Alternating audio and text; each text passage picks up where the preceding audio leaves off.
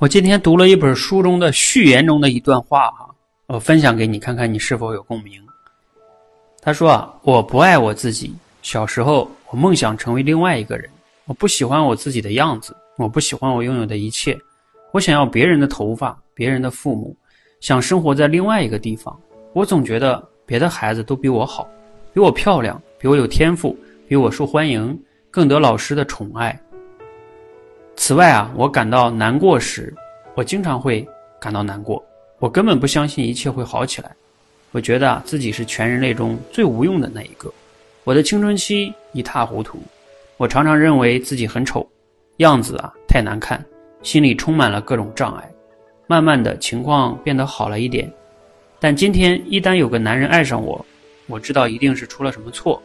我想是他看走了眼，他爱上的是一个假象。一个我好不容易打造的假象，他爱上的绝对不是我，不是真正的我。如果我喜欢这个男人，我会感到非常恐惧。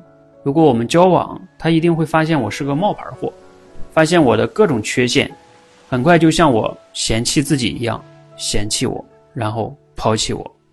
而我却不能抛弃自己，我被困在我的身体，我讨厌我自己，却不得不与自己孤独终老。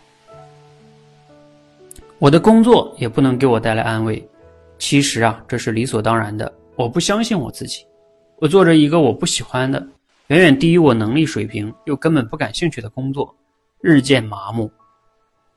啊，其实这是作者描述的他的一个来的一个女病人。其实呢，作者说啊，她聪明貌美，就像人们说的那样，拥有一切获得幸福的先决条件，什么都不缺，只是缺一样东西。一点点自尊。好，这本书呢是我今天刚买的一本书，叫《恰如其分的自尊》，就是他后边这句话啊，像这个女孩，她什么都不缺，缺的只是一件东西，一点点自尊。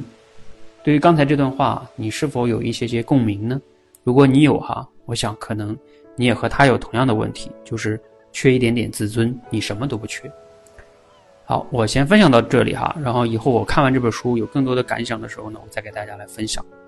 啊，总之呢，这个自尊的问题啊，确实是我们每个人非常非常底层的一个根本性问题。如果自尊出了问题，你会发现你拥有再多的东西，其实本来你已经很漂亮了，也很成功了，但是你依然会觉得自己很不好，你不爱自己，你不喜欢自己。好，我们今天分享到这里哈，如果你有共有共鸣的话，欢迎可以留言分享你的这种感受。谢谢。